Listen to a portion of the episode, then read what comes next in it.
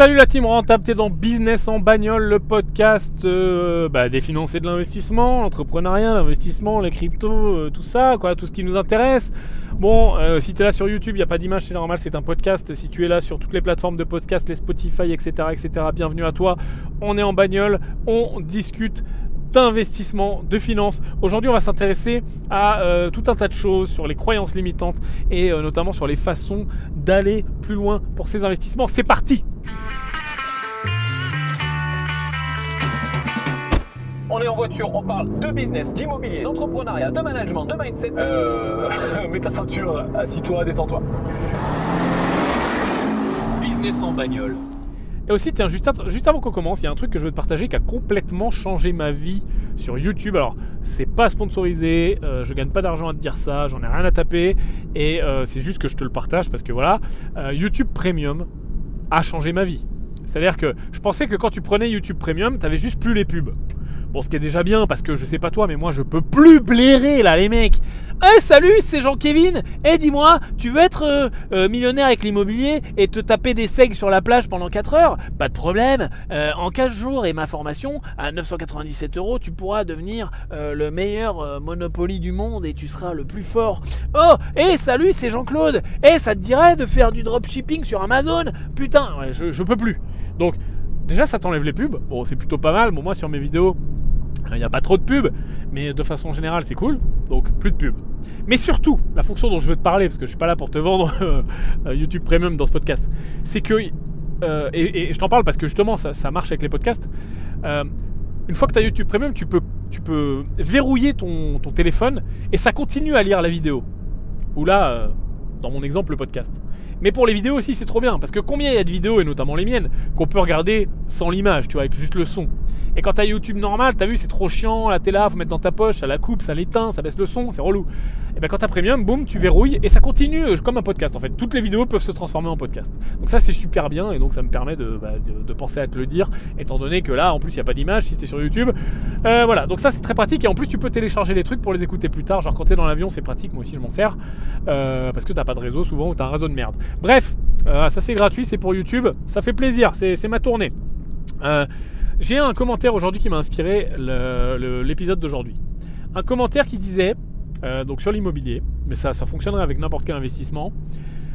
Euh, c'était sous une vidéo. Ouais, c'était une vidéo où je parlais. Je crois que c'était la vidéo euh, qui s'intéresse. enfin, où je parle à, des, un investisseur de 18 ans, tu vois. La vidéo, en gros, le thème de la vidéo, c'est comment investir quand on a 18 ans, quelles sont les bonnes pratiques, machin. Et souvent, bah, les bonnes pratiques, hein, on les connaît, et souvent quand on débute, c'est quoi? C'est vivre en dessous de ses moyens, c'est réinvestir un maximum, c'est connaître la règle des 10%, etc. Euh, et oui, voilà, tiens, je me, rappelle précisément, c'est que je prenais un exemple sur l'immobilier, et un exemple à 10% de renta. Je disais, voilà, on pourrait acheter cet immeuble à 10%, ça fait ça. Et donc, il y a un commentaire, comme il y a toujours, et c'est peut-être ce que tu penses, donc on va en parler, qui disait, ouais, non, mais Yann, euh, je sais pas où tu trouves 10% dans l'immobilier, c'est mission impossible, euh, moi je trouve pas 10%, etc. ton exemple, il est flingué. Donc, euh, bon, bah d'accord. Euh, donc, je réponds à ce commentaire, comme ça m'arrive parfois, et je dis Bah écoute, je sais pas toi, mais moi, perso, euh, j'achète pas en dessous de 10% dans l'IMO, et si, bah, si, si j'arrive pas à acheter à 10%, j'achète pas en fait. J'achète que des bonnes affaires. C'est débile d'acheter des affaires moyennes. Ce qu'on cherche, c'est des bonnes affaires. Donc, oui, c'est difficile à trouver, mais voilà. Et donc, le mec me re-répond ah ben franchement, moi j'y crois pas. Montre-moi une seule annonce où il y a un bien immobilier à 10%, hein, j'aimerais bien voir ça. Et eh bien voilà le problème, cher ami. C'est que dans l'immobilier comme ailleurs, ce qu'on cherche, c'est justement la perle rare, la rareté. Ou non, ah, tu trouveras jamais aucune annonce à 10% de rentabilité. Alors c'est clair que si c'est ce que tu cherches, en effet, continue à te promener sur le bon coin, tu trouveras jamais une annonce à 10% de rentabilité. Ou alors il va y avoir un très gros loup. Pourquoi? Parce que les biens immobiliers ne sont pas pricés à 10%. Les biens immobiliers sont pricés à 5%. C'est aussi simple que ça. C'est-à-dire que globalement, hein, quand on est agent immo et qu'on est flemmard et qu'on vend un bien immobilier locatif, qu'est-ce qu'on fait? On fait une évaluation. Alors l'évaluation constitue, consiste à, euh, par des matrices extrêmement compliquées, à déterminer le prix d'un bien. Très bien, ok. Sauf qu'en vrai, on fait pas ça. On dit ok, le bien il vaut tant, boum, 5% de rentabilité. Enfin non, le bien c'est celui-là. Si on le loue à 5%, boum, ça fait combien? Et voilà, et on price les biens sur un cap rate à peu près de 5%. allez, on va dire entre, faire une louche réaliste, entre 3 et 6% en France, suivant les, villes, pour faire un, un râteau peut-être un petit peu plus large, même entre 1-2% pour les, vraiment les secteurs les plus tendus, jusqu'à aller, on va dire, vraiment d'aller chercher du 8 dans les bleds paumés. Ok? Donc, c'est comme, ça qu'on, c'est comme ça que les biens, les biens sont pricés. Et à travers le monde, c'est pareil. Hein. Je veux dire, aux États-Unis, on va trouver du 3, du 4, du 5 en ce moment. Euh, et, à travers le monde, c'est, toujours ça la fourchette, quoi. Hein. On peut trouver, oui, si du 10 euh, facial dans des pays euh, en développement. Mais dans des pays développés euh, et des zones développées, trouver du 10 facial, tu le trouveras jamais. Mais pourtant, c'est que ce qu'on veut acheter quand on est investisseur immobilier, donc il y a un problème. En tout cas en France. Et en tout cas locatif. Donc là, il y a quand même un problème. Pourquoi? Alors pourquoi déjà on parle toujours du 10% là pour les débutants qui sont avec nous? Parce que 10% là comme ça à la louche, sans se faire chier à faire des calculs, etc., c'est qu'on est à peu près euh, à l'autofinancement quand on fait un prêt sur 20 ans on est soit à l'autofinancement, soit même en excédent, donc en situation de cash flow. Une fois qu'on a tout mis dans la bataille, hein, les impôts, les machins, tout calculé, hein, en net-net. On est en situation soit d'équilibre, donc euh, bah, le, locataire rembourse et ça me coûte rien, donc je fais du patrimoine gratuit, soit d'excédent de trésorerie, donc de cash flow, donc en plus je m'enrichis de façon mensuelle, ce qui est quand même la cerise sur le gâteau. Donc c'est pour ça qu'on cherche à peu près 10%. Et c'est souvent ce qu'on dit aux débutants parce que c'est assez simple, etc. Bon, moi je vais au-delà de ça. Souvent j'explique quand même qu'on s'en fout de la rentabilité. On n'a même pas besoin de regarder ça. Ça veut rien dire. Ça sert juste à comparer les biens entre eux.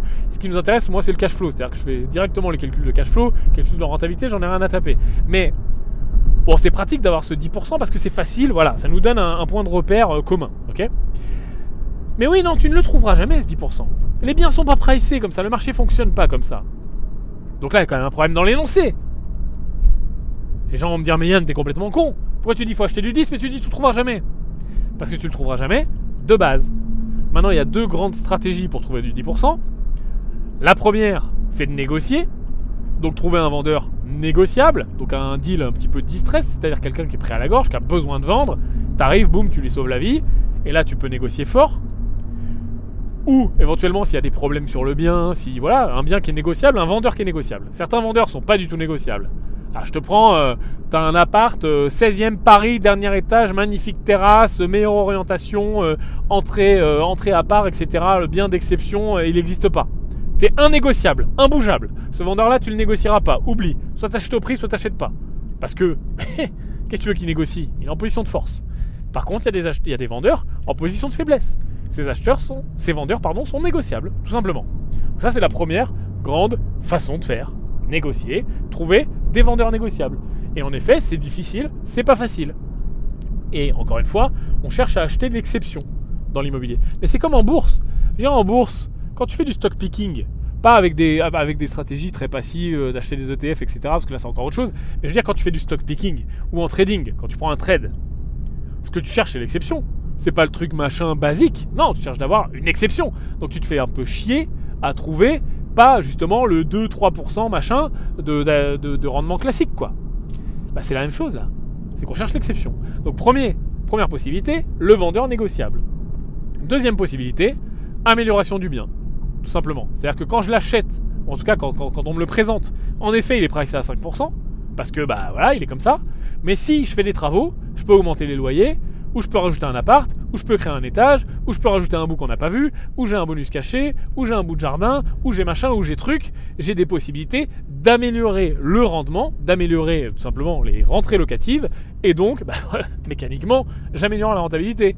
Et donc un truc qu'on m'a vendu à 5% via de l'amélioration, ou parfois de l'intelligence, hein, parfois régler des problèmes tout bêtes, hein, ou, euh, ou, régler de la vacance locative, régler un arrêté de la salubrité, régler peu importe, euh, bah, j'arrive à monter à 10% simplement. Donc soit en gros, j'améliore le bien, soit je négocie le bien. C'est ces deux grandes stratégies-là. Et ces deux grandes stratégies-là, malheureusement les gars, j'ai une très mauvaise nouvelle pour tous les investisseurs immobiliers, notamment débutants, qui viennent des cryptos, euh, comme il y en a beaucoup en ce moment, parce que les gens ont quand même compris, tu vois. Et ça, je suis quand même content et je vous salue à tous, bienvenue hein, sur cette chaîne et sur ce podcast. Euh, que quand on, avait fait de l'argent, et heureusement il y a des gens qui ont, gagné de l'argent là sur le bull run, où tu as fait 100 000, 200 000, 300 000, 500 000, 1 million et, plus pour certains. Bravo à vous. Ces gens-là ont compris que cet argent, il fallait le diversifier, il fallait l'investir, que notamment l'immobilier, c'était super bien. Donc il y a plein de gens là qui sont nouveaux et qui n'ont pas conscience de ça. Donc c'est important d'en parler. Et puis ça fait aussi un bon rappel pour les anciens. Donc, pour tous ces gens-là, et pour les anciens, salut à vous, très bon rappel, l'immobilier ne se fait pas en démo. L'immobilier ne se fait pas sur Internet. L'immobilier, c'est pas les cryptos, hein, où tu fais ça dans ton garage, dans le garage de maman, avec un bol de céréales. L'immobilier, il faut sortir son derche sur le terrain, aller visiter, aller parler à des gens, aller régler des problèmes. Et en effet, c'est les deux stratégies dont on a parlé là. Bon, il y en a d'autres, hein, mais les deux principales stratégies pour, pour augmenter la rentabilité, donc soit négocier euh, le vendeur, soit améliorer le bien, bah, ça ne se passera jamais sur une annonce, sur Internet, ni même au téléphone. Ça se passera en visitant, visitant, visitant, faisant du réseau, parlant aux gens, négociant, des devis, etc. etc. C'est le seul moyen, c'est le seul fucking moyen. Donc, l'immobilier, oui, c'est chronophage. L'immobilier, oui, ça demande de mettre en place des choses. Mais ce qu'on cherche, c'est la putain d'exception. Vraiment, c'est ce qu'il faut comprendre. Ce qu'on cherche, c'est la putain de bonne affaire. En effet, 10%, waouh, c'est bien. On arrive à faire mieux. Et je le vois tout le temps. Et notamment dans nos accompagnements. Et notamment nous-mêmes. Veux dire, du 12, du 15, du 16, du 18, du 20, du 25. Oui, on y arrive. Alors, bon, on arrive sur des stratégies qui sont quand même beaucoup plus lourdes. En effet, on va avoir des rénovations lourdes, voire même de la construction. Mais je veux dire, là sur My Club Deal, euh, on, a des rentabilités à 15, à 18, à 16% sur, sur des projets de construction. Et c'est même pas la rentabilité du projet, c'est la rentabilité qu'on sert aux investisseurs. Le mec qui a rien fait, qui est arrivé passif, etc. Donc tu vois, même là sur Internet, pour le coup, et en démo, et ça a été possible. Bon là, c'est encore une exception, mais tu m'as compris. Et vraiment, il y a des histoires de partout, et peut-être que, je sais pas, les gens qui veulent pas le voir le voient pas ou le, le veulent pas le croire, mais j'ai déjà vu des biens à 50%, 60% de rentabilité. Mais sur des, sur, sur, sur, des exceptions, en effet, c'est un bien sur 10 000, mais ça existe. Ok? Donc à partir du moment où on est d'accord sur le fait que ça existe, mais que certes c'est l'exception, bah on a compris que ce qu'on cherchait c'était l'exception. Ce qu'on cherchait c'était la perle rare. Et ce qu'on cherchait c'était la putain de bonne affaire. Et c'est tout, il faut l'accepter. Donc si on cherche la putain de bonne affaire, si on cherche les 0, 1, 0,5, 1% des biens immobiliers, en gros, à vue de nez, hein, en tout cas pour mon expérience personnelle, euh, eh ben, il, faut, il faut se mettre en place une routine qui nous permet de les trouver. Et cette routine, c'est pas de faire de l'immobilier en démo, c'est pas de regarder des annonces sur le bon coin, c'est d'aller sur le terrain et c'est d'y consacrer du temps. Il n'y a pas de repas gratuit. C'est-à-dire qu'il est tout à fait possible, et je comprends très bien quelqu'un qui va me dire Yann, moi j'ai pas que ça à branler, ça m'a saoulé, euh, je veux de l'investissement passif, euh, je veux que ça ressemble à ce que je peux faire en bourse, ou en trading, ou en crypto, euh, ou en private equity. J'ai pas envie de faire ça, je suis chef d'entreprise, j'ai pas le temps, je suis cadre, ou peu importe. Je comprends. Mais à ce moment-là, il va falloir que tu acceptes de faire des concessions. Et en effet, tes rentabilités, tes investissements vont plutôt ressembler à des trucs clés en main ou du Pinel ou des trucs comme ça. Euh, et forcément, les rentabilités vont s'en ressentir. Ou alors, si tu as un bon réseau et que tu as un peu de chance, comme sur myclubdeal.com par exemple, petit placement de produit, euh, peut-être que tu arriveras à faire un petit peu mieux. Mais tu vois, il y a même une ambulance qui est en train d'arriver pour soutenir mes propos. Euh, il faut comprendre que l'urgence, c'est de comprendre. Elle m'arrange bien cette, ambulance. L'urgence, les gens ne vont pas la laisser passer. Hein. Ah, il y a un énorme bus qui bloque. Bon, l'urgence, c'est quand même de comprendre que euh, ce qu'on recherche est exceptionnel. Et tout simplement, attends, je vais m'éloigner un petit peu de cette ambulance là qu'on n'entende plus. Voilà. Euh, ce qu'on recherche est exceptionnel. Donc il y a deux grands choix. Hein. Soit j'accepte que c'est exceptionnel et donc il n'y a pas de repas gratuit et donc je dois y consacrer du temps. Et là je fais de l'immobilier qu'on va appeler à haut rendement avec des stratégies euh, soit de cash flow, soit d'excellente de, trésor. Et ça se comprend. Ou soit, à ce moment-là, et revoilà l'ambulance qui nous dépasse, ou soit à ce moment-là, bah, je veux pas y consacrer du temps et j'accepte, j'accepte d'être sur des plus basses rentabilités. Mais par contre, je parle à tous les gens qui, veulent s'ouvrir l'esprit sur l'immobilier, qu'on peut appeler un peu vulgairement un haut rendement. Euh, les gars, il n'y aura pas de repas gratuit. Mais c'est comme sur. Euh, pour être un bon investisseur en bourse, au bout d'un moment, il euh, faut y passer du temps, faut lire, faut se former. Pour être un bon trader, même avec des logiciels d'automatisation, etc., comme Aria, machin, il faut quand même passer un petit peu de temps, faire ses analyses, faire sa programmation. Euh, comme pour être un investisseur qui a du succès en private equity, il faut faire des due diligence, il faut regarder, il faut parler à des gens, il faut se faire du réseau, il faut rentrer dans des cercles, etc. etc. Je veux dire, euh,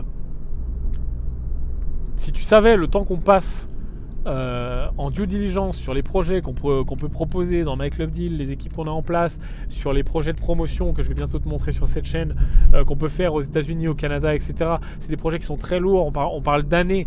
Alors oui, à la sortie, il y a beaucoup de rentabilité. À la sortie, il y a beaucoup d'argent, il y a beaucoup de cash qui est, créé. Euh, et il faut que le jeu envaille la chandelle. Après, ça, c'est ton calcul d'opportunity cost, de savoir en face de quoi doit être ton temps. Et d'ailleurs, c'est la même chose avec ton immobilier même à petit niveau, hein, même tu te lances dans l'immobilier, bah fais-toi un calcul d'opportunity cost en disant est-ce que mon temps euh, vaut, enfin oui, est-ce que, est que ma rentabilité va valoir mon temps quoi? Est-ce que je vais devoir, est-ce que ce que je vais mettre pour justement trouver cette exception, trouver cette perle rare, trouver cette putain de bonne affaire, va être, va être, va être, va être ok. Par contre, il y a quand même il y a quand même un point que je veux mettre très important dans la balance pour tous les gens qui hésitent, qui ne sont pas encore passés à l'action sur l'immobilier, c'est que quand même l'immobilier et la classe d'actifs, il y a deux grands, grands, grands avantages à l'immobilier. Un, c'est la classe d'actifs historiquement la plus stable, c'est-à-dire que crise, pas crise, machin, ça tient, c'est fort, ça monte à long terme. Euh, tous les, tous les gens les plus riches du monde ont de l'immobilier. Tous les plus grands patrimoines sont forcément diversifiés en immobilier. Pourquoi? Parce qu'en plus, c'est un super euh, store of value. C'est-à-dire que demain, je te donne 50 euh, millions. Euh, c'est dur à placer. Je veux dire, tu, commences à avoir trop d'argent, tu vois. C'est prise de tête. Tu te rappelles même plus où tu les as mis. Il faut faire des tableaux Excel, etc. Donc, en mettre dans l'immobilier, et notamment parce que dans l'immobilier, on peut acheter des très belles propriétés, très bien placées, ou des très beaux locaux commerciaux, des très beaux immeubles locatifs, peu importe, très bien placés, un peu plus premium pour le coup, mais qui vont garder très bien leur valeur, et qui vont aussi demander beaucoup d'argent. Ce que je veux dire, mettre 50 millions dans, l'immobilier, c'est très simple. ça va pas prendre longtemps. Hein. Parce que de l'inventaire immobilier, il y en a beaucoup. Euh, des biens chers, il y en a beaucoup. Acheter, euh, je veux dire, euh, acheter un bien en plein Paris, bien placé, un bel immeuble, ben voilà, hein, tu, peux le tu peux le balancer ton 50 millions. Donc, c'est pour ça que les personnes les plus riches du monde ont tous de l'immobilier. Parce que ça permet de placer beaucoup d'argent de façon très sûr, très sécurisé, parce que je reprends mon, immeuble très bien placé, plein Paris, il peut y avoir le crack que tu veux, il va remonter très vite, ou alors il va pas du tout baisser, euh, parce qu'il sera forcément toujours demandé, parce que bah, y a tout un écosystème, il y a toute une économie autour, hein, on va pas retourner à l'âge de pierre, hein. donc euh, les gens auront toujours besoin de se loger, euh, et, et, la loi de l'offre et de la demande existera toujours. donc ça permet de placer beaucoup d'argent, de façon plutôt sécurisée, plutôt bien orientée dans le temps, euh, avec un marché plutôt haussier, même s'il y a en effet des périodes de, correction, euh, bien sûr. Et surtout, deuxième point, ça permet du levier bancaire. Contrairement à plein de placements, ou en tout cas plein de placements quand tu es dans le début de ton parcours patrimonial, je pense à la bourse où tu peux pas faire de levier au début, ou en tout cas très peu, ou en tout cas faut faire gaffe de pas s'envoyer en l'air et, euh, voilà, tu peux. Enfin, le levier, il est plutôt dangereux au début de ton parcours en bourse que l'inverse. Je pense aux crypto où c'est la même chose. Je pense à plein d'investissements finalement, euh, même des investissements bon père de famille, euh, enfin du, même de l'investissement à l'ancienne, papa, maman, je sais pas moi, du livret, euh, de l'assurance vie, etc. Où c'est très dur de faire du levier. bah, l'IMO te permet du levier. Et si je reprends l'exemple de mon immeuble à 50 millions, bah bon, il va falloir de l'apport. Hein. T'achètes pas des immeubles à 50 millions sans apport. Mais avec un. Bah, si le truc est bien placé, il tourne, bon rendement locatif, etc. Avec un 10, 15, 20 millions d'apport, bah, tu vas pouvoir acheter ton immeuble à 50 millions. Voire même moins d'apport suivant ton, patrimoine et ta, situation. C'est toujours pareil, hein, ça va être toujours le même calcul pour la banque. Hein. Donc, tu vas pouvoir quand même prendre un levier qui devient de plus en plus important et de plus en plus intéressant. Et en plus, bah, avoir, un, effet coffre-fort, plutôt bien orienté dans le temps et qui résiste plutôt très bien aux crises.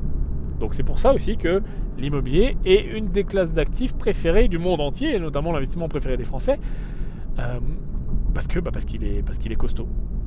Après les conneries de, je parle de vrais investissements, hein, je parle pas des conneries de placement de, de, livret A, etc. et d'assurance vie. Hein.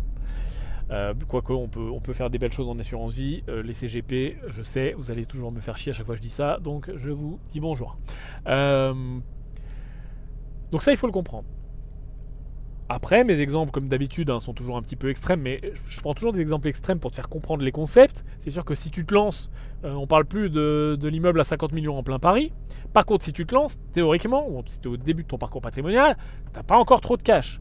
Donc forcément, tes poches, euh, bourse, crypto, private equity, euh, et toutes ces poches qui demandent du cash, et là où pour le coup, c'est difficile, voire pas possible de faire du levier, faut bien que tu ailles chercher du levier quelque part sur ton patrimoine. Donc bah l'IMO euh, s'annonce. L'IMO est là. Et donc tant qu'à faire de l'IMO, on l'a vu un petit peu plus tôt, on a deux grandes façons. Soit je vais chercher la pépite, soit je fais un petit peu comme tout le monde et j'accepte les rendements faibles. Bah, j'ai envie de te dire, à partir du moment où je vais faire du levier, c'est quand même bien d'aller chercher la pépite, parce que le levier fonctionne dans les deux sens. Hein. Le levier fonctionne pour me taper sur la tête si je fais, si je fais les choses mal, ou pour m'aider justement à scaler les opérations si je fais les choses bien. Donc d'aller chercher du levier dans le bon sens, c'est quand même cool. Donc tu vois, quand on a tout mis l'un dans l'autre, bah, on comprend que ah, il n'y a pas 50 000 solutions pour faire de l'immobilier correctement, et il n'y a pas non plus 50 000 raisons de ne pas faire d'immobilier. Quand même vachement plus de raisons de faire de l'immobilier que de ne pas en faire. Après, reste à trouver le curseur. Je sais que sur Internet, tout le monde aime bien être toujours super extrême, extrême noir ou blanc. Euh, ah oui, euh, la meilleure euh, solution, c'est le meublé. Ah, il faut, faire de la coloc. Ah non, il faut faire du dropshipping. Ah non, la, magie pour devenir riche, c'est le e-commerce. Ah non, la magie, c'est les crypto-monnaies, etc., etc. Ça, c'est du bullshit, hein, les copains. justement, le, un patrimoine équilibré, et euh, quelqu'un qui s'enrichit, c'est quelqu'un qui a compris qu'il fallait tout faire. Et, qu'il fallait justement euh, bah, prendre de l'expertise dans, à, tous les niveaux. Quoi. Parfois, tiens, ça m'arrive aussi, euh, j'apprends beaucoup de choses hein, avec les réactions que je reçois, les témoignages, les commentaires, etc. etc. Ça m'arrive très souvent de lire des choses genre alors c'est plus vrai maintenant, mais ça arrivait il y a quelques temps quand, je parlais beaucoup plus d'immobilier euh, et, quasi exclusivement d'immobilier, où il fallait qu'on me mette dans une case. Donc c'était Yann Darwin, l'expert de la location meublée. Alors que oui, j'ai pas mal parlé de location meublée parce qu'en effet, et notamment encore plus à l'époque, c'était une niche fiscale vraiment très intéressante, ça l'est encore aujourd'hui, euh, euh, et il y avait des choses à savoir sur le meublé, et je pensais que ça intéressait les gens, et donc en effet j'ai beaucoup parlé de meublé. Mais je parlais de plein d'autres choses et je suis marchand de biens depuis toujours et je parlais également de marchand de biens, etc. Tiens, d'ailleurs, ça me fait penser, je te raconter une histoire juste après de comment j'ai acheté mon premier immeuble pour 490 euros. Euh, mais euh, il fallait me mettre dans une case. Et Anne Darwin, c'est l'expert du meublé. Et puis, bah, t'avais un autre expert, c'était l'expert du machin. Et puis, t'avais un autre expert, c'était la coloc, etc. Alors que pas du tout. Et là, un petit peu plus tard, donc euh, avec le temps, je me suis, euh, je me suis, euh, comment dire, débridé. J'ai accepté de, parler d'autre chose parce que c'est ce que je fais moi et c'est ce qui fait un bon investisseur. Et, au bout d'un moment, fuck, allez tout faire foutre si ça vous va pas que je parle d'autres, d'autres classes d'actifs. J'en ai rien à taper. Je, il restera les gens que ça intéresse. Mais voilà, j'en ai eu marre de parler uniquement d'immobilier, donc euh, je me suis mis à parler d'autres choses, comme tu, comme tu le connais aujourd'hui. Et là, à ce moment-là, j'ai vu des commentaires genre Ah, mais on peut pas être expert en tout, euh, tu peux pas parler de tout, c'est pas vrai. Euh, autant dans l'immobilier, bon, ok, c'est bien, tu as une expertise, mais tu peux pas parler de bourse, et puis de crypto, et puis de machin, etc. Mais à quel moment, les gars, on ne peut pas. Alors, on va redéfinir après le mot expert. En effet, on peut pas être expert en tout, ça c'est sûr, parce que être expert c'est forcément avoir un niveau d'expertise qui induit être bien meilleur que la grande majorité des gens euh, à l'échelle planétaire, genre, tu vois. Donc oui, être expert, il y a plusieurs niveaux pour moi. Il y a le niveau euh, euh, la masse, il y a le niveau débutant éclairé, il y a le niveau élevé, on va dire, avancé. Après, on a le niveau expert, on a le niveau génie, si tu veux, pour moi. C'est un peu, un un peu ça mes classements. Le niveau génie, euh, on parle de dizaines de milliers d'heures euh, d'application de, de, la chose en question, euh, du domaine duquel on parle. Donc, en effet, c'est sûr qu'il y a très peu de génie sur Terre, sur très peu de choses. Ensuite, expert, on parle plutôt en milliers d'heures d'application du, du, de la discipline. Il y a beaucoup plus de gens. Et puis après, les niveaux, euh, les niveaux, euh, les niveaux inférieurs, on va dire, c'est des gens qui sont plus ou moins intéressés. Mais tout ça, qu'est-ce qu'on en a à foutre? Je veux dire, est-ce que j'ai besoin d'être un génie dans un domaine ou, un expert même dans un domaine pour réussir dans ce domaine-là? Est-ce que j'ai besoin d'être un expert ou un génie en analyse technique pour prendre quelques décisions grâce à l'analyse technique? Est-ce que j'ai besoin d'être un expert dans euh, l'analyse fondamentale pour faire une analyse fondamentale. Est-ce que j'ai besoin d'être un expert en due diligence pour faire une due diligence? Est-ce que j'ai besoin d'être un expert en crypto pour poser de l'argent dans les putains de crypto Non! Bordel! Et le problème, c'est qu'aujourd'hui, avec le besoin de validation, etc., et tout ce dont on a parlé un petit peu plus tôt, on est parfois, pour certaines visions, personnes, dans une société où on, doit forcément, et ça c'est l'école qui nous apprend ça, hein, voilà, travaille bien à l'école, tu auras un bon travail. On doit forcément avoir un domaine d'expertise, euh, on doit avoir une vie où on fait ça, on doit être bon dans ça, et puis on ne peut pas être bon ailleurs. Genre un peintre, un mec qui peint très bien, tu vois, il y a des gens, ils, sont, ils ont des dons pour peindre, ils font des trucs genre, ils se réveillent le matin, ils peignent, c'est magnifique. Et un mec qui est bon en peinture ne, peut pas être bon en musique. C'est comme si on disait ça. Moi, je connais plein de gens, je suis désolé, ils dessinent bien, ils sont super bons en musique.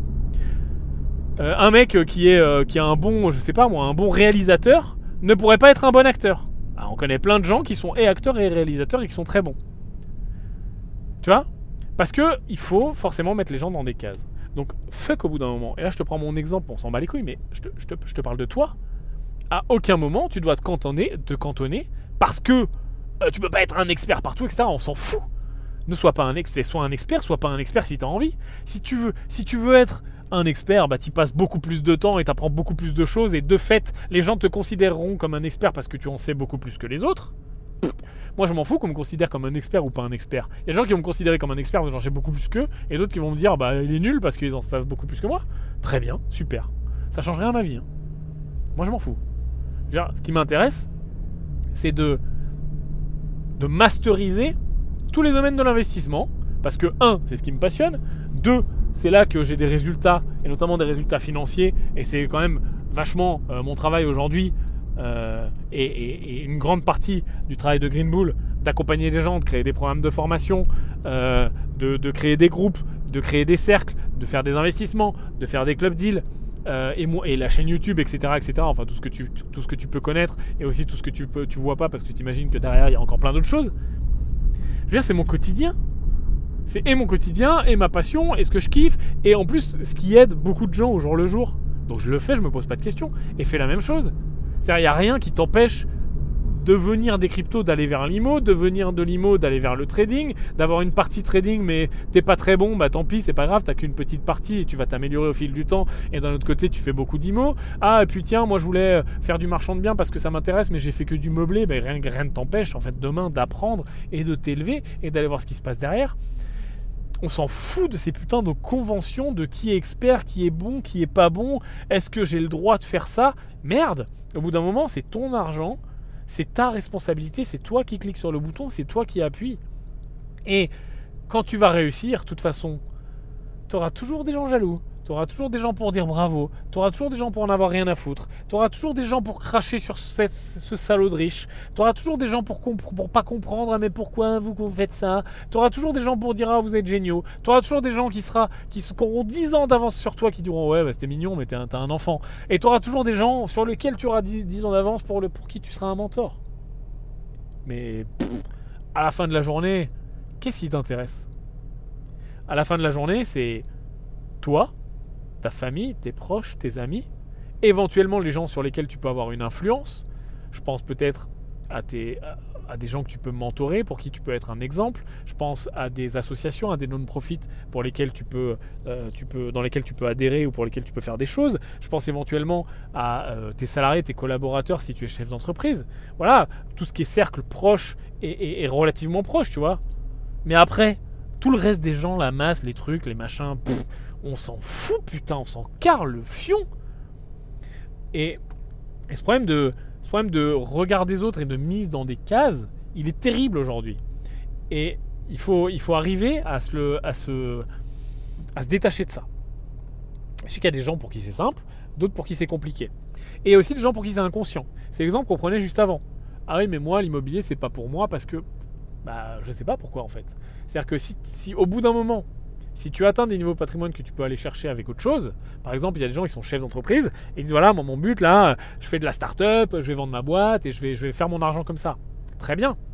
Et je comprends très bien que cette personne-là me dise mais moi j'ai pas le temps pour l'immobilier, etc. Ok, mais si tu te projettes dans 2 ans, dans 5 ans, dans 10 ans, tu auras vendu ta boîte, tu auras eu du succès, bravo, félicitations. Il va falloir rediversifier. Et c'est pas là quand tu vas récupérer 2, 3, 5, 10, 30 millions d'euros qu'il va falloir faire des all-in comme tu as peut-être l'habitude de faire maintenant, parce que ta startup, c'est ta vie, etc. Là, ce sera le moment d'être intelligent avec l'argent et de faire de la diversification et notamment de l'immobilier. Alors peut-être qu'à ce niveau, et c'est l'avantage de la fuck you money, je t'en parle souvent de la fuck you money. La fuck you money, c'est tout simplement l'argent qui permet de dire fuck you, tu vois. C'est-à-dire que passer un certain niveau d'argent qui va être différent, euh, plus ou moins grand, suivant euh, le, sujet du fuck you, bah, va te permettre de dire fuck you. Je prends l'exemple de l'immobilier. Bah, euh, aller chercher du 10%, aller chercher de la putain de bonne affaire, ça fait vraiment du sens en début, en début de parcours patrimonial. Et puis, je reprends l'exemple du mec qui a vendu sa startup et qui a 30 millions. Aller chercher du 10%, du 12%, bon bah c'est bien s'il peut le trouver, notamment quand tu commences à avoir un peu plus de réseau, etc. Et tu peux arriver dans des, dans des deals où tu peux le trouver, mais toujours est-il que le mec a pas envie de se faire chier. Il trouve un bien super patrimonial, super bien placé à Paris, plein centre, machin, comme on disait avant, à 3% euh, de renta.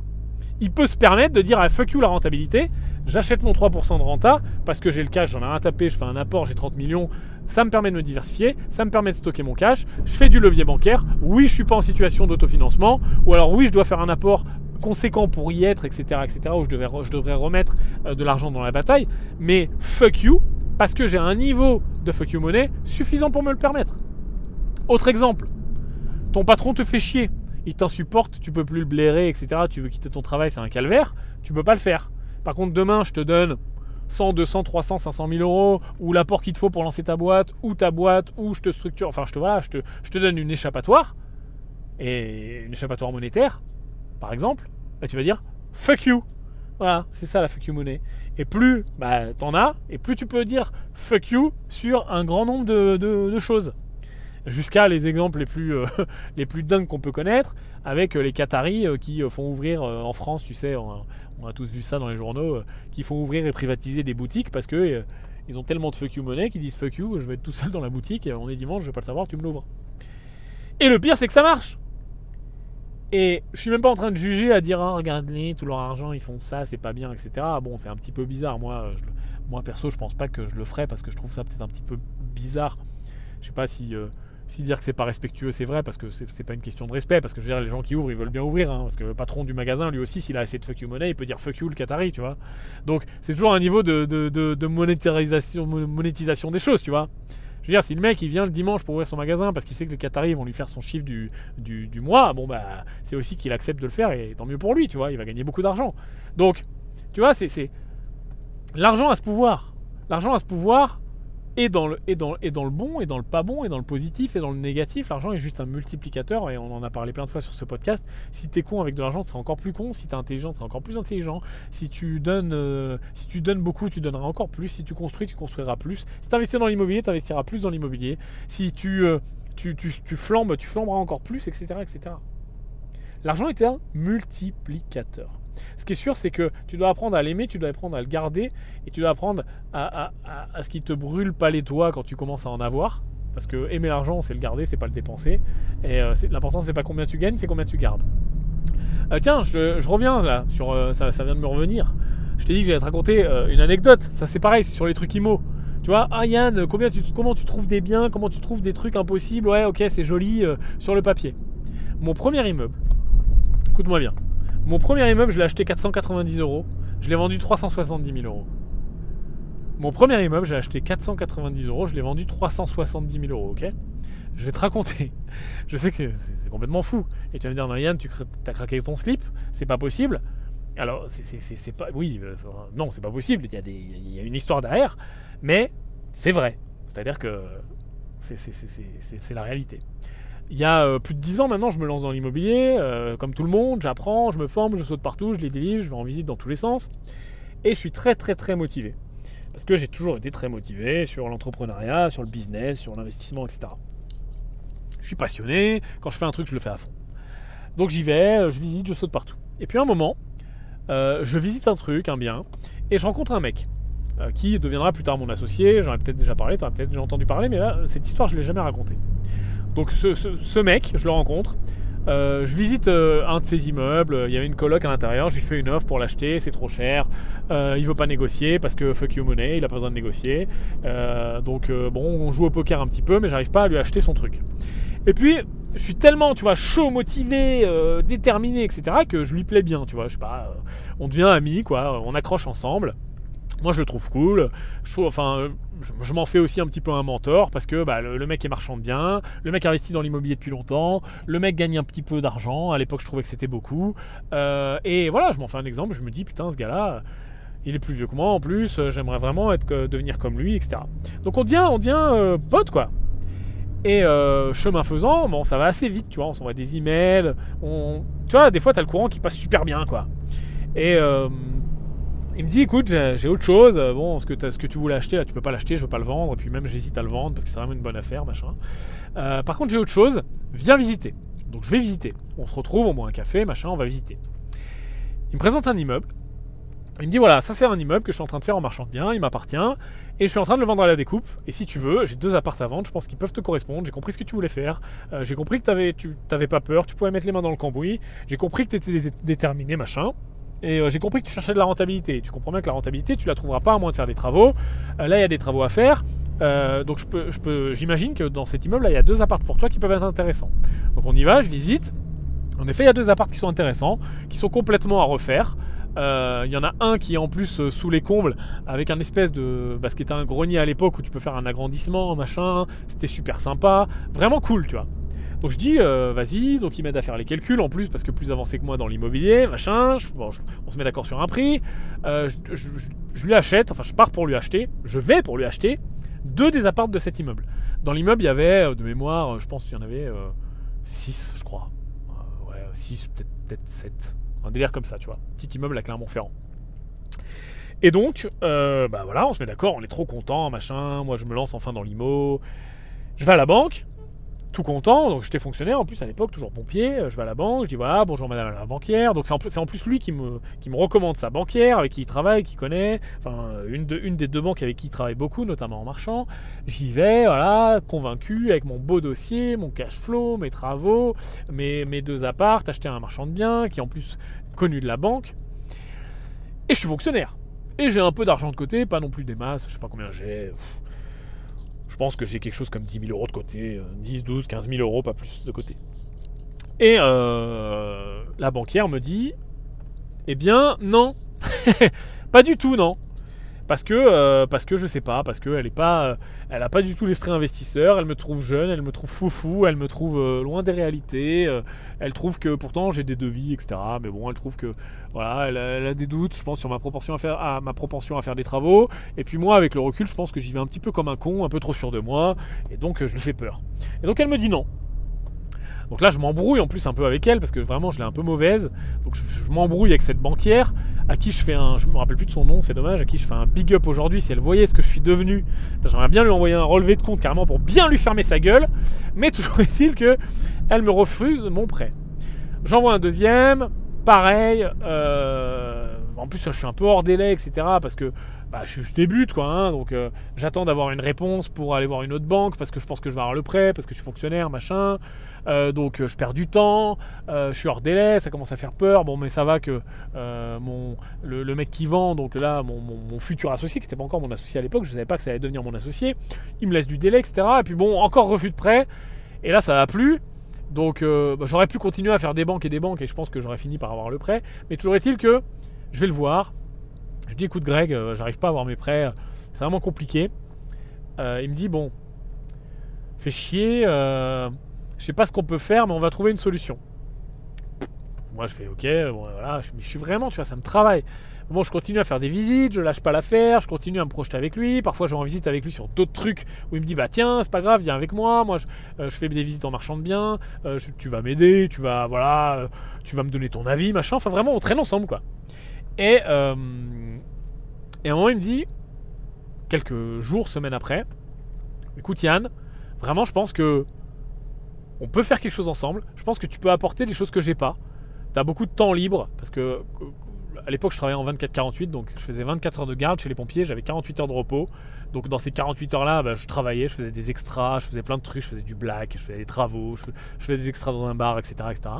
Donc j'étais toujours très motivé pour faire de l'argent, pour me sortir les doigts du cul. Même quand j'avais pas dormi de la nuit, pendant ma garde, je, me, voilà, je dormais 2-3 heures le matin, je partais, etc. Donc il me dit, je pense que tu as des choses que tu peux m'apporter au niveau temps libre, au niveau travaux, parce que lui faisait pas du tout de travaux, pas du tout manuel. Au niveau visite, euh, il voyait que j'avais du bagou même au niveau pour... Il me dit même tu pourrais vendre des trucs, machin, etc. Faire un peu l'agent immobilier, les visites, etc. Donc il me dit, ça te dirait pas qu'on s'associe et que euh, et que bah tu rentres dans, une de mes boîtes de marchand de biens. Bah je dis ouais carrément, banco. Je suis très chaud. Et j'ai fini par et même même même sans pousser le truc hein, et sans que l'idée vienne de moi. Il y a plusieurs choses qui sont dingues. Un, l'idée venait pas de moi. Deux, j'ai pas poussé le truc. Trois, je n'ai pas demandé. Quatre, je n'ai pas négocié. J'ai juste été motivé moi-même et j'ai eu de la chance. Et j'ai provoqué ma chance. Euh, et le mec me dit, bah écoute, euh, voilà, c'est très simple, là, euh, cette boîte-là, donc tu sais, quand on est marchand, on fait souvent une, entreprise par, par bien. Cette boîte-là, cette SPV qui détient l'immeuble que j'ai, pour lequel moi j'avais eu mes deux apparts et le refus de prêt, donc qui détient la totalité de l'immeuble, tu vas rentrer là-dedans à 49,51. Moi je vais garder 51% des parts, tu vas en prendre 49%. Il y avait 1000 euros de capital social, ça fait 490 euros pour avoir les 49% des parts. Ça fait que j'ai versé 490 euros et j'ai été propriétaire à 49% de l'entreprise, qui elle-même était propriétaire de l'immeuble à 100%, dans lequel j'étais censé acheter deux appartements. Donc je me suis retrouvé à acheter 49% de cet immeuble, mais finalement être associé, associé à quasiment 50% avec mon associé, qui, qui, est resté mon associé un certain nombre de temps, euh, pour 490 euros. Et on a revendu cet immeuble 370 000 euros. Donc l'immeuble avait bien sûr, été acheté au moyen d'un apport plus une ligne de crédit en marchand de biens, etc.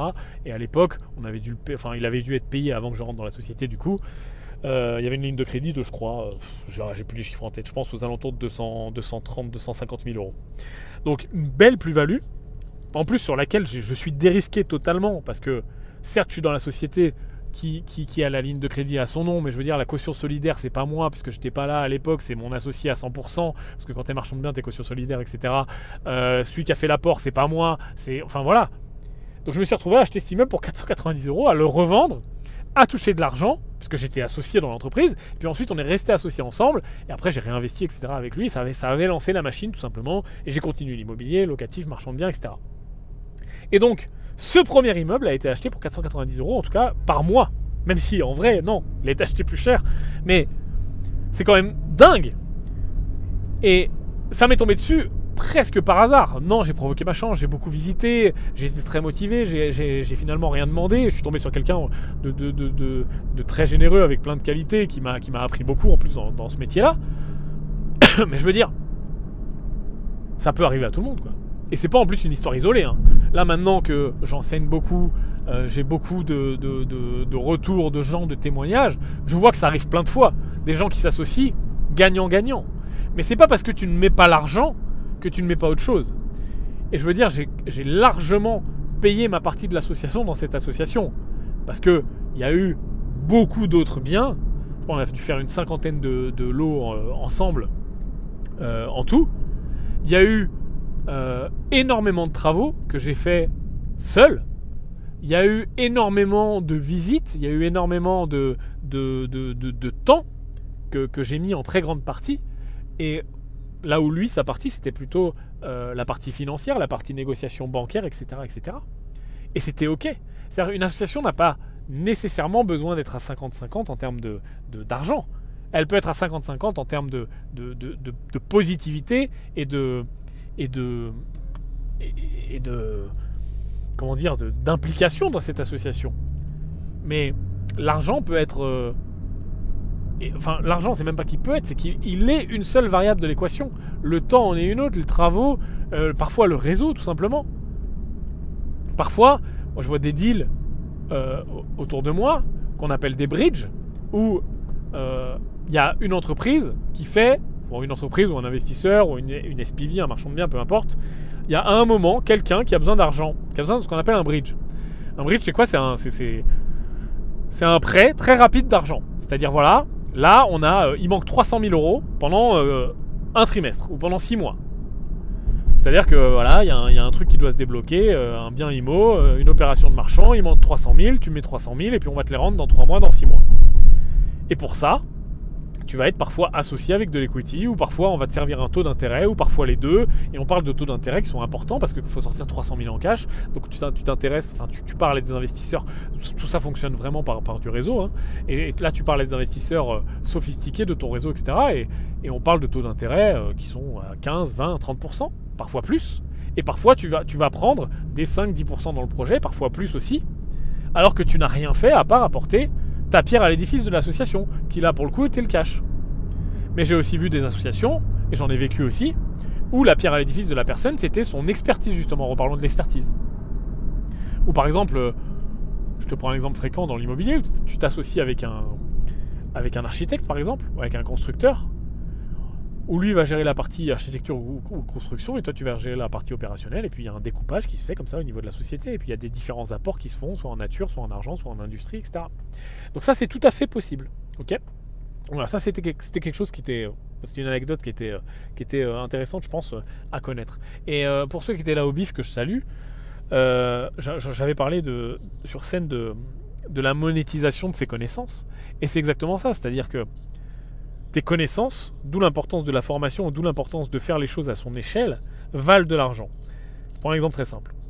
Tu fais de l'immobilier euh, à haut rendement, tu cherches la perle rare, tu as du temps libre, ta vie correspond avec ça, ok? Et admettons que tu es un investisseur ou euh, voilà, toi, ta spécialité, c'est faire des studios. Euh, et tu arrives à trouver sur ton secteur des studios à 10% de rentabilité plus. Voilà, tu trouves de bons investissements qui génèrent du cash flow. Tu fais des studios, voilà, tu en as fait 5, 10, 20, 30 voilà, tu gères les studios, c'est bon, t'es en place, t'es le mec, t'es, studio boy. Mais, bah, étant donné que tu fais que des studios, euh, que bon, euh, tu t'endettes beaucoup, t'as pas trop de cash, etc. Bon bah c'est bien ce que tu fais, tu vois. Mais tu, tu, tu vas, tu, t'es pas non plus en train de faire des millions, quoi. Mais là, ce que tu es en train de faire, ça vaut énormément d'argent. Tes connaissances, les process que tu mets en place, l'expérience que tu acquiers, vaut potentiellement encore beaucoup plus d'argent est beaucoup plus, euh, oui, beaucoup plus riche que ce que tu en tires. Parce que oui, tu en tires déjà un complément de revenu, de l'argent, du patrimoine, c'est génial. Mais ça vaut beaucoup plus que ça. Parce que admettons que demain, et on le voit tous les jours, t'as des mecs qui disent voilà, moi j'ai de l'argent, j'ai du cash. Je reprends mon exemple du mec qui a vendu sa startup.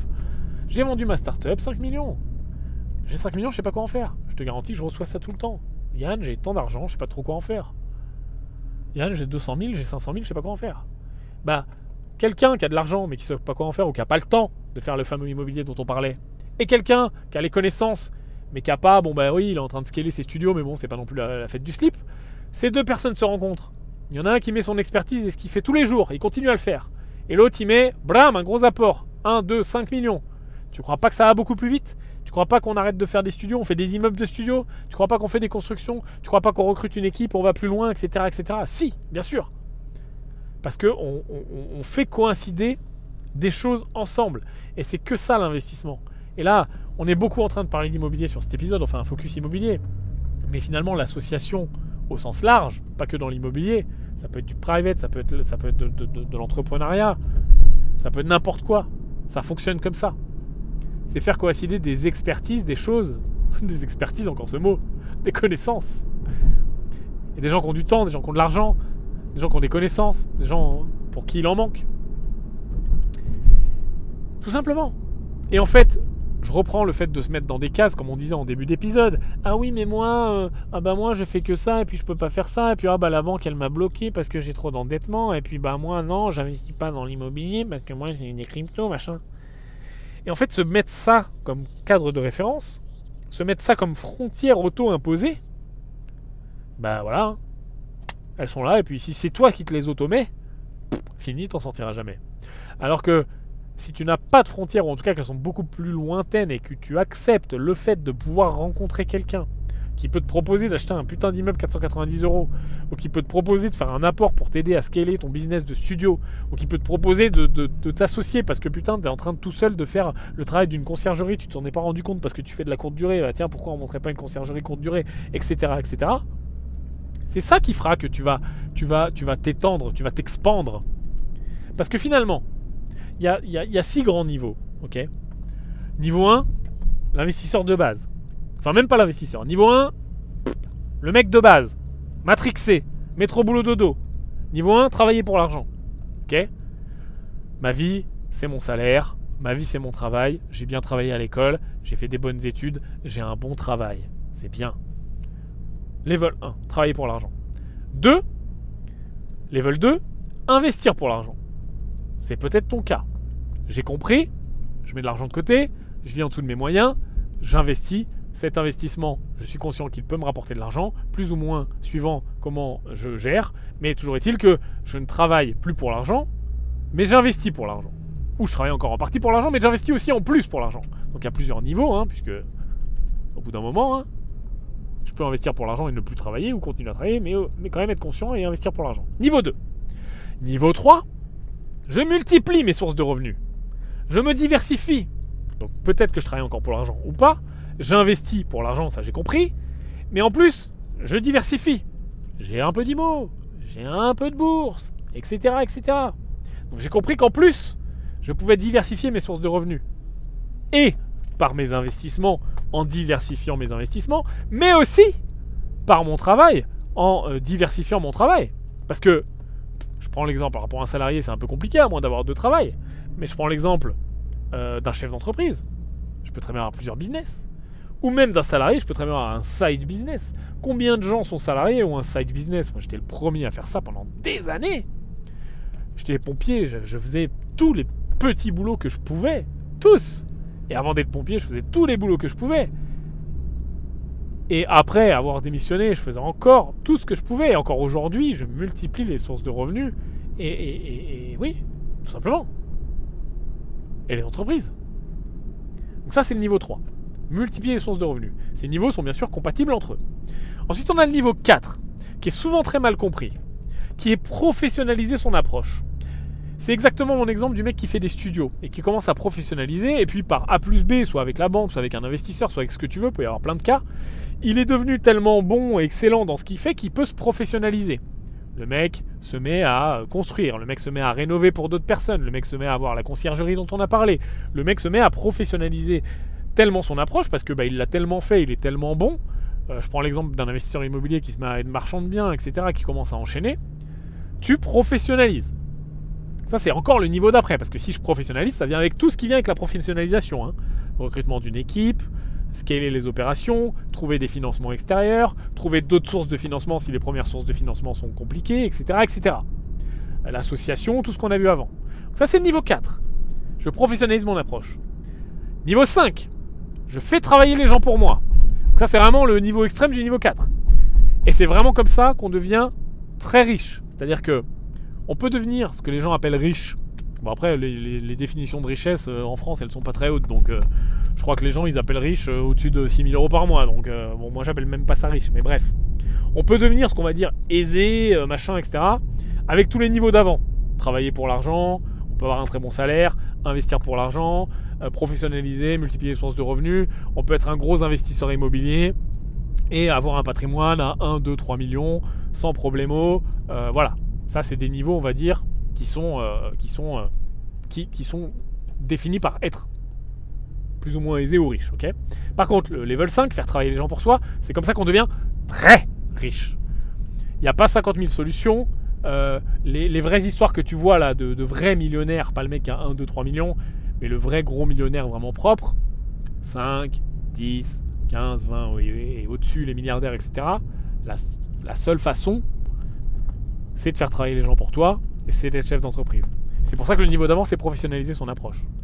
Et quand je dis être chef d'entreprise, plein de gens me disent Ah oui, mais Yann, j'ai pas d'idée de business, ou là là, être chef d'entreprise, ça veut dire monter une boîte, etc. Non Tu peux être chef d'entreprise dans l'immobilier. Je veux dire, si toi, ton truc, c'est l'immobilier, tu investisseur immobilier, etc., tu as professionnalisé ton approche, bah, tu commences à avoir des entreprises dans l'immobilier. Je veux dire, être marchand de biens, c'est avoir une entreprise dans l'immobilier, aussi simple que ça. Hein. Puis après, tu te dis Bah tiens, je vais faire peut-être de la construction, etc., etc. Donc tu viens itérer horizontalisé, verticalisé par rapport à ce que tu fais. Tu vas faire travailler les gens pour soi, être chef d'entreprise, ça ne veut pas dire forcément trouver une idée de business, euh, être un start-upper, etc. Ça veut dire continuer à scaler ce qu'on est en train de faire. Ça fonctionne aussi. Mais par contre, ce niveau-là, qui est de faire travailler les gens pour soi et de faire travailler beaucoup de gens pour soi, donc il y, a vraiment une composante de scalabilité à comprendre. Euh, c'est vraiment comme ça qu'on va chercher le gros sous.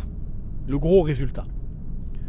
Parce que, au bout d'un moment, hein, je veux dire, euh, d'être soit tout seul, bah, euh, tu vas pas avoir des résultats complètement fous, ou un, deux, trois, cinq associés ensemble, bah oui, c'est bien, tu as démultiplié, mais bon, t'as pas non plus euh, l'équipe de malade.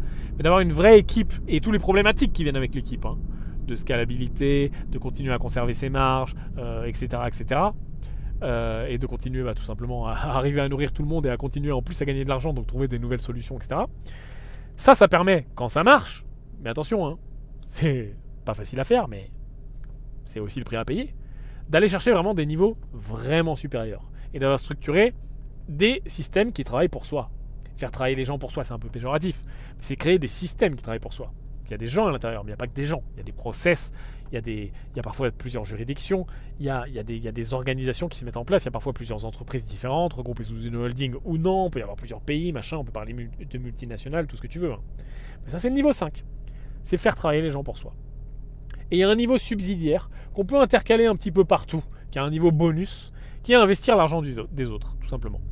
Et souvent, quand on est euh, investisseur débutant, on ne voit que avec son argent, ses possibilités, son patrimoine en disant ah bah Yann, oui mais bon moi j'arrive pas à scaler machin et on, occulte tout le temps le fait que bah, l'argent dans le monde il y en a mais trop partout et que euh, c'est pas une ressource qui est rare l'argent c'est une ressource qui est abondante hein. très très abondante hein.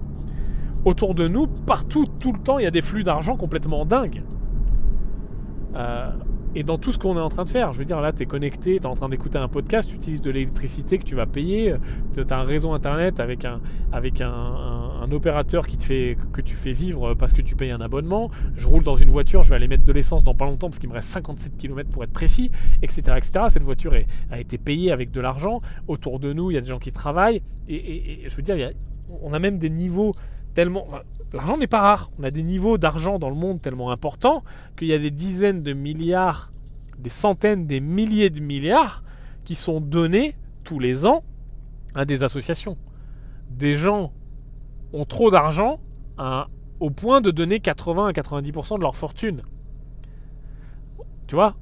Donc il y a quand même un, paradigme là qui, est important où la distribution de l'argent est très inégale. Ça on est d'accord? Je crois que, j'ai plus la stat en tête, mais je crois que 1% des gens gagnent 96% de l'argent en circulation. Je crois que c'est un délire comme ça.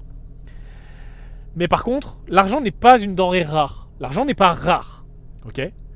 Donc à partir de ce moment-là, des gens ont beaucoup d'argent, des gens ont trop d'argent, et faire travailler l'argent des autres, investir l'argent des autres, bah, c'est quelque chose qui, se fait depuis toujours. Je veux dire, euh, un simple conseiller financier, euh, un simple family office, une banque d'affaires, une banque privée, fait travailler l'argent des autres et on donne de l'argent pour qu'il soit investi.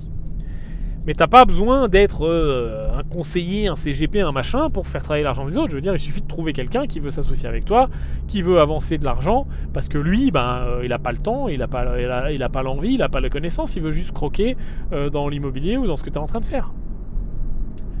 Donc faire travailler l'argent des autres fonctionne bien. Je te rappelle tous les points. 1. Travailler pour l'argent. Bon, dommage. 2. Investir pour l'argent. Ça commence à être mieux. 3. Multiplier ses sources de revenus. 4. Professionnaliser son approche. 5. Faire travailler les gens pour soi et créer des systèmes qui travaillent pour soi. Et le, petit bonus que tu peux intercaler partout. Faire travailler l'argent des autres. Tout simplement. Et je voudrais, pour conclure un petit peu cet épisode, parler de, d'un point qui est important sur la satisfaction et j'ai aussi, pareil, c'est des choses qui me remontent. Tu sais qu'on me remonte beaucoup de choses. On me dit, euh, oui, mais euh, Yann, euh, vous n'êtes jamais heureux de ce que vous avez, les investisseurs, vous n'êtes pas, vous êtes pas satisfait, vous êtes toujours en recherche de plus, blablabla, bla, bla, etc. Alors, il y a quelque chose qui est, très enfin, qui est très intéressant et qui est aussi très dangereux. C'est-à-dire que être heureux de ce que, de ce que vous avez, de ce que nous avons, de ce que tu as, c'est très bien. Je veux dire, je suis très heureux de ce que j'ai, je suis très heureux de ce que j'ai accompli et de ce que j'accomplis. Euh, je suis très euh, euh, reconnaissant, je suis très conscient d'avoir beaucoup de chance. Mais attention, ne pas mettre la chance n'importe où. C'est-à-dire que on a tous de la chance dans la vie. Même si tu me dis ah non, moi j'ai pas de chance, si si, tu as de la chance. Juste d'être né dans un pays riche, tu as énormément de chance. D'être né de parents pas trop cons, T'as euh, énormément de chance. Savoir lire, écrire, t'as énormément de chance. Juste ces trois composantes-là fait que tu es dans les, déjà dans le top 1% de la population mondiale. Hein. Je te garantis. Hein. Va faire un tour dans 2-3 pays en voie de développement et tu vas voir que c'est pas le même délire. Hein. L'accès à l'éducation, etc. Et, quand tu, et si tu veux voir des gens bêtes, vraiment bêtes, mais malgré eux, c'est pas leur faute, parce qu'ils sont pas éduqués, je te garantis que ça fait bizarre. Si t'es jamais. Euh, moi, je, ça m'a fait un choc. De voir des gens bêtes. Mais pas bêtes parce que. Bêtes parce que tu vois qu'ils sont pas allés à l'école, quoi. Je veux dire, personne leur a rien appris. Euh, limite, euh, pourquoi la, lune, machin, le truc. Bête. Et donc, du coup, bah forcément, hein, quand t'as pas l'habitude de faire travailler ton cerveau, de. voilà, tu t'es con, quoi. Donc, juste ça, t'as énormément de chance. On a tous énormément de chance. Et là, on est dans les 1%, sans même déjà parler d'argent. Donc pour ça, on a de la chance. Par contre, je tombe pas dans le fait de dire ah j'ai énormément de chance d'être là où j'en suis, euh, d'avoir de l'argent, etc. Non. Ça, j'ai travaillé pour, je travaille fort pour, sacrifice euh, et, la continuité, etc., etc. Des ratages, des plantages, tout ce qu'on n'a pas envie. Ok? Et je reviens sur ce que je disais. D'être heureux de ce qu'on a, c'est très bien et il faut l'être. D'avoir de la gratitude, je sais que tout le, tous les développements perso adorent ce mot-là. Oui, c'est important. Par contre, d'être satisfait, non. Je ne suis pas satisfait de ce que j'ai. Parce que être satisfait mène à la complaisance.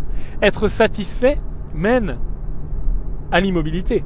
De se dire, ah, je suis satisfait. Franchement, khalas, je kiffe trop.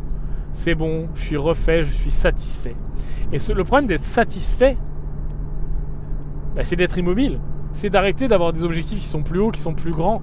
Et ça, ça, ça amène ton cerveau en bouillie. Et parfois, on peut avoir des objectifs qui sont plus grands pour l'argent, parce que l'argent permet des choses, l'argent permet la liberté, etc. Mais une fois que on parlait de fuck you money, une fois qu'on a atteint des états de fuck you money qui sont importants, etc., on peut ne pas être satisfait dans d'autres domaines et dire voilà, ce problème-là dans le monde, il ne me satisfait pas. Je ne comprends pas qu'aujourd'hui, en 2021, ce problème existe encore. Je vais régler ce problème. Pourquoi? Parce que j'ai déjà comblé mes besoins précédents. J'ai réussi mes boîtes, j'ai réussi de l'argent, euh, j'ai tout ce qu'il faut pour ma famille, pour mes proches, pour mes amis. Je kiffe, je me suis fait une vie sur mesure. Mais je suis toujours pas satisfait. Parce qu'au-delà de moi, il y a d'autres personnes. Au-delà justement euh, de, euh, des gens qui ont de la chance peut-être, il y a des gens qui n'ont pas de chance pour le coup, vraiment eux. Il y, a le, il y a le top 1% des gens qui ont de la chance, mais aussi le top 1% des gens qui ont de la malchance. Où eux vraiment, ils ont beau faire ce qu'ils veulent, ils sont nés au pire moment, au pire endroit, pire conditions. Et cela, statistiquement, compliqué. Alors il y a des gens qui s'en sortent très bien. Hein. On a déjà pris plein d'exemples ensemble dans ce podcast de gens qui partent du pire et qui, finissent dans le meilleur. Mais quand même, hein, statistiquement, ça devient quand même beaucoup beaucoup plus compliqué. Donc, voilà, c'est simplement ça. Le, point sur la satisfaction, ne pas tomber dans la satisfaction et surtout l'autosatisfaction. Et un deuxième point aussi qui est important pour moi, que j'appelle l'élitisme personnel. L'élitisme, de base, la, théorie de l'élitisme, c'est de dire que euh, on veut que mettre au pouvoir des personnes issues de l'élite, c'est-à-dire les personnes les plus intelligentes, les plus fortes, les plus euh, éduquées, etc. Et ces personnes, qu'on appelle l'élite, sont les plus à même de gouverner, de prendre des décisions, euh, d'être les meilleurs dans les postes à haute responsabilité, etc. Ça, c'est l'élitisme normal comme on entend de base. C'est une théorie euh, comme une autre. Des gens sont très d'accord avec ça, d'autres non. Mon but c'est pas de polémiquer et de dire est-ce que c'est bien, est-ce que c'est pas bien, est-ce que ça marche, est-ce que ça marche pas. Je m'en fous. Par contre, il y a quelque chose qui est dérivé de ça que moi j'appelle l'élitisme personnel. Et qui, contrairement à l'élitisme, euh, la théorie de l'élitisme qui dit euh, on va mettre des gens pour gouverner de l'élite, qui est de se dire l'élitisme personnel, ça c'est une bonne chose. Et ça j'en suis sûr. C'est-à-dire que c'est d'être élitiste vis-à-vis de soi et vis-à-vis de ce qu'on fait et des domaines qui nous intéressent. Et je reprends l'exemple du tout début de cet épisode, de dire je n'achète que des putains de bonnes affaires. Ça, c'est un élitisme personnel à avoir tous les jours. Et dans tous les domaines. Tout simplement. Et c'est ça qui te pousse vers le haut. Et c'est ça qui t'empêche d'aller dans cette satisfaction un peu béate, d'être, arrivé. Tu sais, souvent je te parle de Ah oui, mais faut jamais avoir l'impression d'être arrivé. Et ça, c'est vrai. C'est-à-dire que quand tu es arrivé à un objectif, bah c'est bien, mais un, ça s'est transformé en objectif intermédiaire. C'était peut-être ton objectif il y a 10 ans. Putain, tu disais quand je serai là, quand je serai à cet objectif-là, putain, je serai vraiment refait, je vais me mettre des pina coladas euh, sur la plage. Et en vrai, quand tu vas y arriver, tu vas voir que cet objectif sera devenu un objectif intermédiaire et tu en auras un autre parce que tu vas voir que les pina, les sur la plage, c'est marrant deux minutes, mais au bout d'un moment, il y a quelque chose qui va, il y a quelque chose qui va se dépasser. Et ne pas être dans cette satisfaction, ne pas être dans cette complaisance, mais d'être toujours dans cet élitiste, dans cet élitisme personnel, de se dire voilà, j'achète que des putains de bonnes affaires. Quand je monte une boîte, je monte pas juste une boîte pour me faire vivre. Je monte une boîte qui me dépasse, qui va faire vivre des gens, qui va faire grandir des gens, sur lesquels je vais pouvoir faire monter des gens en compétences, des équipes, et, qui eux-mêmes vont pouvoir créer des choses pour eux, des choses pour nos clients, des choses pour le monde, etc. etc. Et ça, tu peux le scaler sans fin. C'est-à-dire que tu, peux, finalement viser l'excellence partout. Et contrairement à ce qu'on pense, ça, ça n'emmène pas à être un éternel insatisfait, à être un éternel blasé, etc. C'est tout à fait compatible avec être heureux, euh, euh, être conscient qu'on a de la chance, être conscient qu'on a travaillé, profiter de ce pourquoi on a travaillé.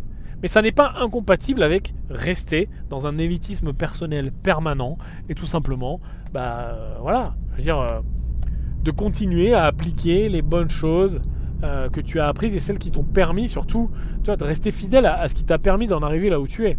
Euh, je prends souvent l'exemple des conseils de pauvres et des conseils de riches, où euh, finalement toutes les bonnes choses en gestion financière, une fois que certaines personnes ont atteint un certain niveau, le mettent à la poubelle en disant oui mais ça c'était des conseils de pauvres, moi maintenant je suis riche donc, donc je fais autre chose. Alors oui c'est vrai et pas vrai, c'est-à-dire qu'il y a des choses qui doivent s'adapter et des choses qui changent, mais quand même la grande majorité de ces conseils ne changent pas. Tu vois je veux dire, de, tu peux avoir 30 euh, millions sur ton compte, bah, euh, tu peux quand même bien acheter de l'immobilier et, faire attention à ton rendement, faire attention à ton prêt, faire attention à ta négociation, faire attention à ton emplacement, faire attention à tes locataires, etc. Ça ne change pas, tu vois. C'est pas parce que tu as 30 millions que tu te dis, oh, au pire, cet immeuble il paye pas, je m'en fous, je m'en occuperai plus tard, euh, de toute façon, moi je m'en sortirai toujours, etc. etc. Et ça, c'est puissant. C'est tout simplement moi quelque chose que, que, je garde en tête euh, au quotidien et qui m'aide euh, aller à aller plus loin en tout cas. Voilà. Je pense qu'on va se quitter sur ces bonnes paroles sur cet épisode je te propose de euh, éclater la gueule du pouce bleu si tu te trouves sur YouTube. Je te propose de d'éclater la gueule de peu importe euh, ce que tu trouves, les commentaires, les étoiles euh, ou, peu importe sur les autres plateformes de podcast. tu peux aussi, si tu te trouves sur une zone où il y a des commentaires, m'indiquer ce que tu souhaites aborder dans les prochains épisodes de business en bagnole. Et je te dis à très bientôt, la team. Ciao